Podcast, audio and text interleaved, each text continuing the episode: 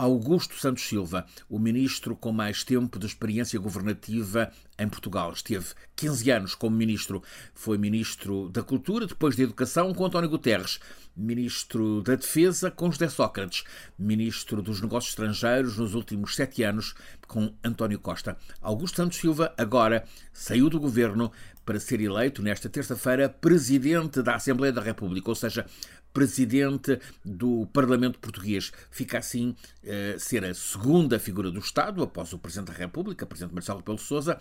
Uh, Santos Silva foi eleito pelos deputados com 156 votos a favor 63 brancos, naturalmente da oposição à direita, e 11 votos declarados nulos.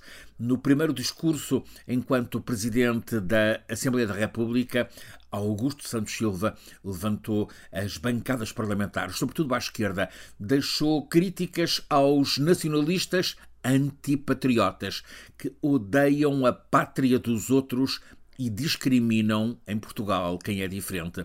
Isto valeu-lhe um longuíssimo aplauso por parte de todas as bancadas, incluindo as de centro-direita, eh, com exceção de uma, o grupo parlamentar do Chega, eh, que ficou indiferente. O Chega, partido eh, posicionado na extrema-direita e que, no fim de contas, era o alvo da crítica de Augusto Santos Silva.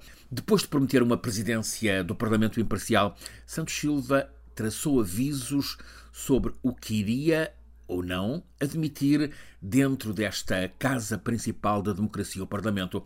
O discurso que não tem lugar aqui é o discurso de ódio, o discurso que insulta o outro, o outro que é diferente, o discurso que discrimina, seja qual for o motivo da discriminação. Assinalou Augusto Santos Silva num recado claro à extrema-direita chega. Ele também lembrou que a liberdade e a igualdade custaram demasiado para que haja regressão para novos tempos de batalha. Santos Silva, professor catedrático de Sociologia, também de Economia, com um humor fino, cortante e muito pensamento político produzido e publicado, assume agora para os próximos quatro anos a presidência do Parlamento Português, eh, sucede a Eduardo Ferro Rodrigues, outro membro destacado do Partido Socialista, que se retira da vida política.